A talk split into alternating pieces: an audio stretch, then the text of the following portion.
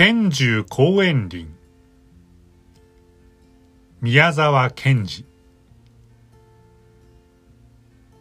賢寿はいつも縄の帯を締めて笑って森の中や畑の間をゆっくり歩いているのでした。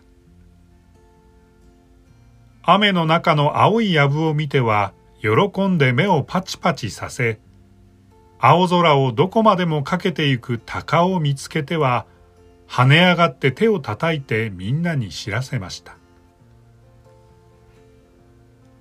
けれどもあんまり子供らが拳銃を馬鹿にして笑うものですから拳銃はだんだん笑わないふりをするようになりました。風がどうと吹いてブナの葉がちらちら光る時などは拳銃はもう嬉しくて嬉しくて一人でに笑えて仕方ないのを無理やり大きく口を開きはあはあ息だけついてごまかしながらいつまでもいつまでもそのブナの木を見上げて立っているのでした。時にはその大きく開いた口の横脇をさもかゆいようなふりをして指でこすりながらはあはあ息だけで笑いました。なるほど遠くから見ると拳銃は口の横脇をかいているかあるいはあくびでもしているかのように見えましたが近くではもちろん笑っている息の音も聞こえましたし唇がピクピク動いているのもわかりましたから子供らはやっぱりそれも馬鹿にして笑いました。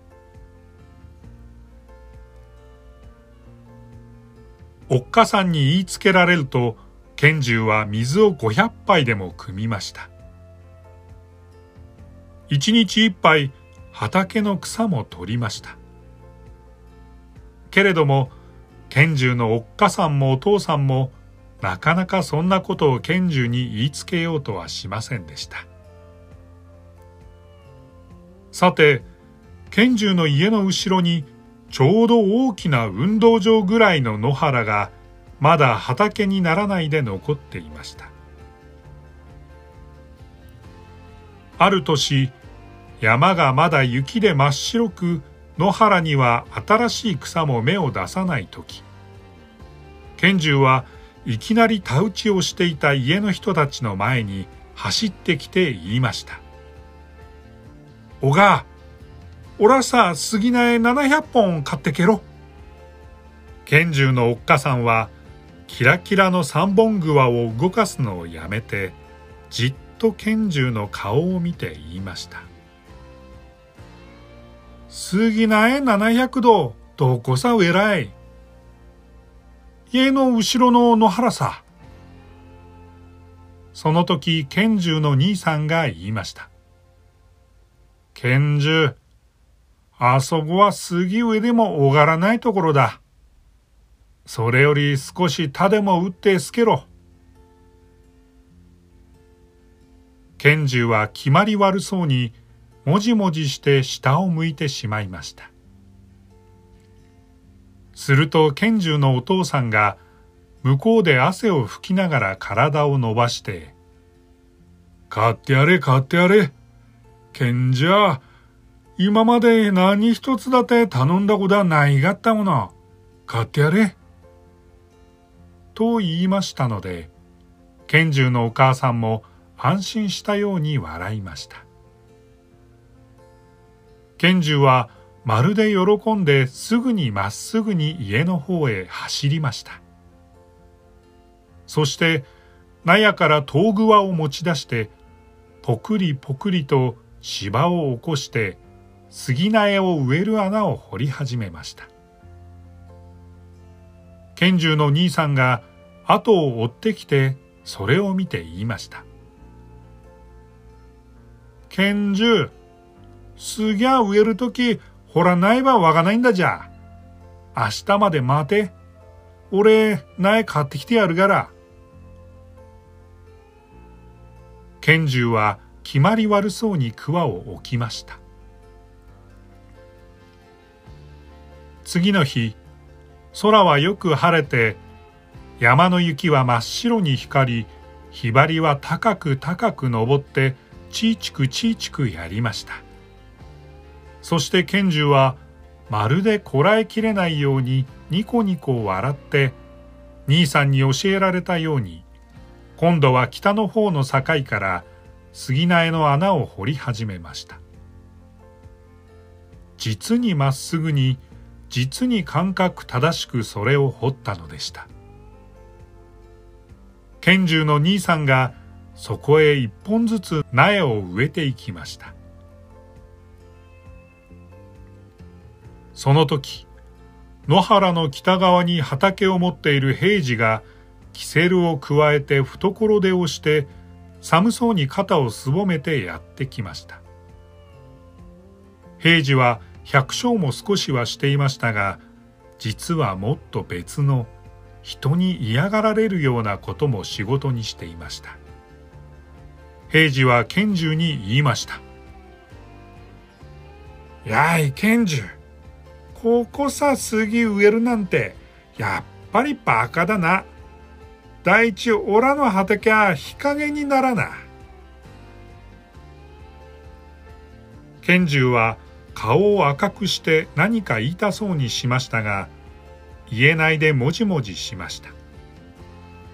すると拳銃の兄さんが「平次さんおはようがす」と言って向こうに立ち上がりましたので平次はブツブツ言いながらまたのっそりと向こうへ行ってしまいました。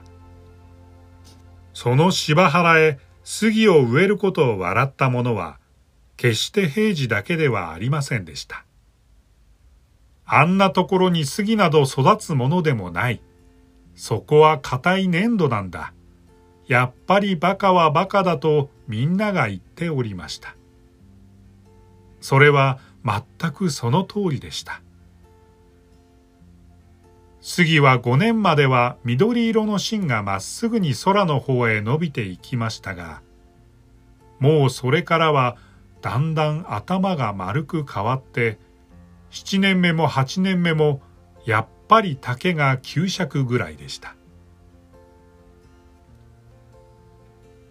ある朝拳銃が林の前に立っていますと一人の百姓が冗談に言いました「おい拳銃あの杉は枝うじゃさないのか？枝うじってのは何だい？枝をずつのは下の方の枝山刀で落とすのさ。おらも枝うじするべかな。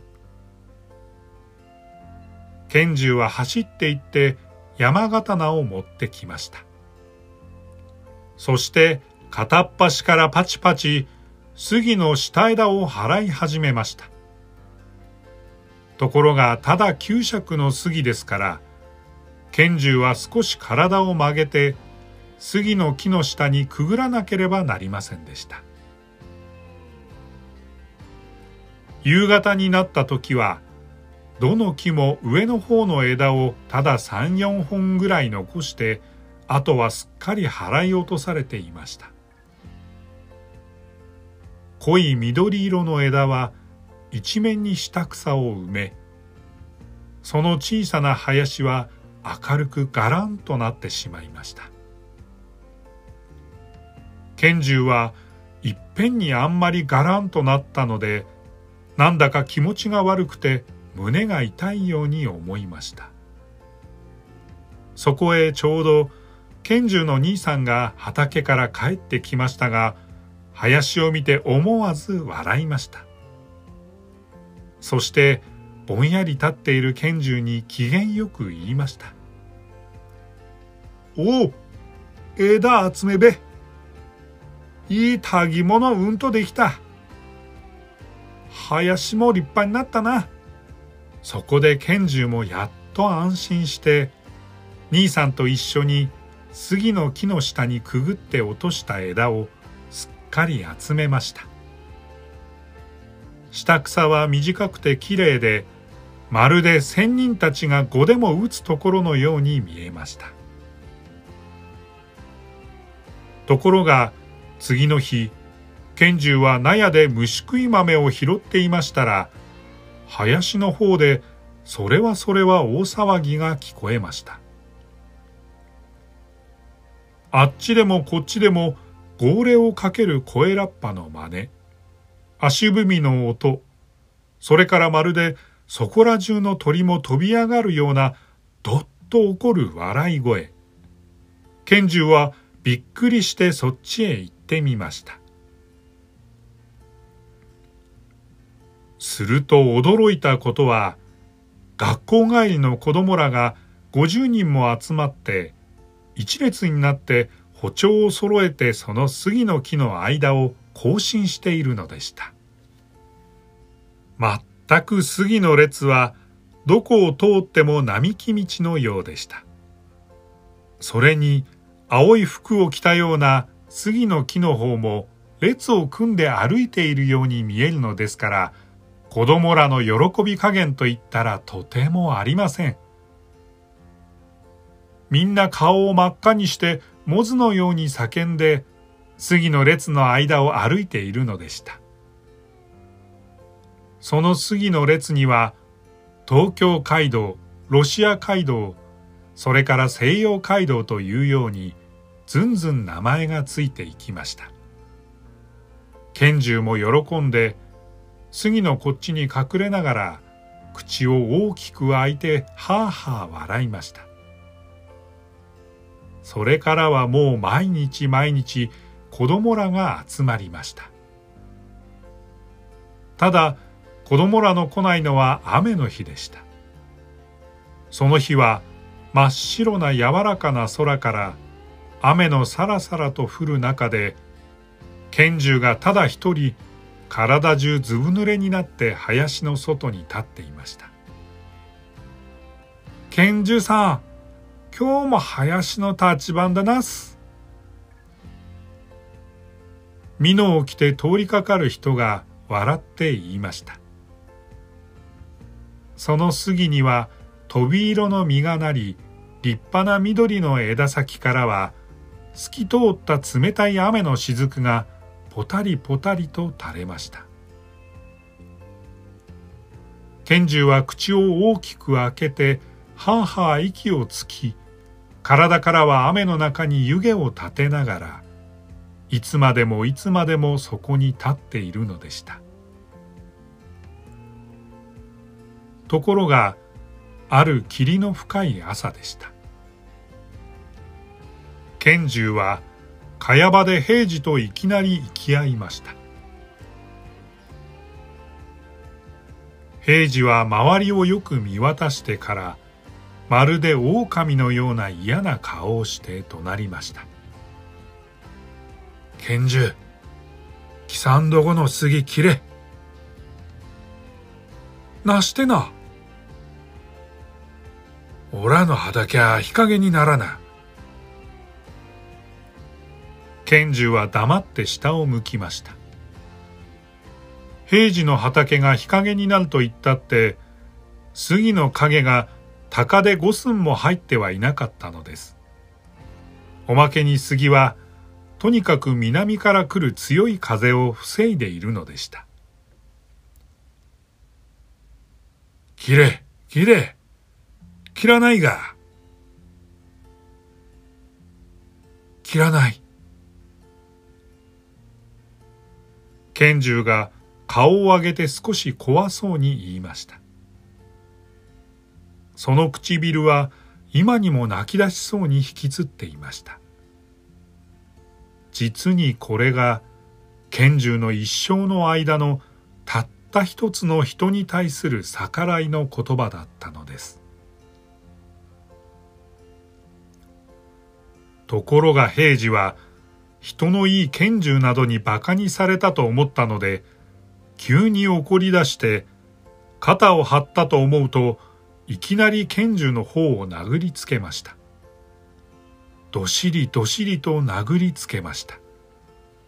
拳銃は手を頬に当てながら黙って殴られていましたが、とうとう周りがみんな真っ青に見えて、よろよろしてしまいました。すると平次も少し気味が悪くなったと見えて急いで腕を組んでのしりのしりと霧の中へ歩いて行ってしまいましたさて拳銃はその秋チブスにかかって死にました。平次もちょうどその10日ばかり前にやっぱりその病気で死んでいました。ところがそんなことには一向構わず林にはやはり毎日毎日子供らが集まりました。お話はずんずん急ぎます。次の年その村に鉄道が通り賢重の家から山頂ばかり東の方に停車場ができました。あちこちに大きな瀬戸物の工場や製糸場ができました。そこらの林や田はずんずん潰れて家が建ちました。いつかすっかり町になったのです。その中に拳銃の林だけはどういうわけかそのまま残っておりました。その杉もやっと一畳ぐらい。子供らは毎日毎日集まりました。学校がすぐ近くに立っていましたから子供らはその林と林の南の芝原といよいよ自分らの運動場の続きと思ってしまいました。拳銃のお父さんももう髪が真っ白でした。真っ白なはずです。拳銃が死んでから20年近くなるではありませんか。ある日昔のその村から出て今アメリカのある大学の教授になっている若い博士が15年ぶりで故郷へ帰ってきましたどこに昔の畑や森の面影があったでしょう町の人たちも大抵は新しく外から来た人たちでした。それでもある日、博士は小学校から頼まれて、その行動でみんなに向こうの国の話をしました。お話が済んでから博士は校長さんたちと運動場に出て、それからあの拳銃の林の方へ行きました。すると若い博士は驚いて何べんも眼鏡を直していましたが、とうとう半分独り言のように言いました。ああ、ここはすっかり元の通りだ。木まですっかり元の通りだ。木はかえって小さくなったようだ。みんなも遊んでいる。ああ、あの中に私や私の昔の友達がいないだろうか。博士はにわかに気がついたように笑い顔になって校長さんに言いました。ここは今は学校の運動場ですか？いいえ、ここはこの向こうの家の地面なのですが、家の人たちが一向構わないで子供らの集まるままにしておくものですから、まるで学校の付属の運動場のようになってしまいましたが、実はそうではありません。それは不思議な方ですね。一体どういうわけでしょう？ここが町になってからみんなで売れ売れと申したそうですが、年寄りの方がここは拳銃のただ一つの形見だから、いくら困ってもこれをなくすることはどうしてもできないと答えるそうです。ああ、そうそう。ありました、ありました。その拳銃という人は少し足りないと私らは思っていたのです。いつでもはあはあ笑っている人でした。毎日ちょうどこの辺りに立って私らの遊ぶのを見ていたのです。この杉もみんなその人が植えたのだそうです。ああ、まったく誰が賢く、誰が賢くないかはわかりません。ただ、どこまでも重力の作用は不思議です。ここはもういつまでも子供たちの美しい公園地です。どうでしょう？ここに賢獣公園林と名をつけて、いつまでもこの通り保存するようにしては。これは全くお考えつきです。そうなれば子供らも、どんなに幸せか知れません。さて、みんなその通りになりました。芝生の真ん中、子供らの林の前に、剣獣公園林と掘った青い観覧岩の火が立ちました。昔のその学校の生徒、今はもう立派な検事になったり、将校になったり、海の向こうに小さいながら農園を持ったりしている人たちから、たくさんの手紙やお金が学校に集まってきました。拳銃のうちの人たちは本当に喜んで泣きました。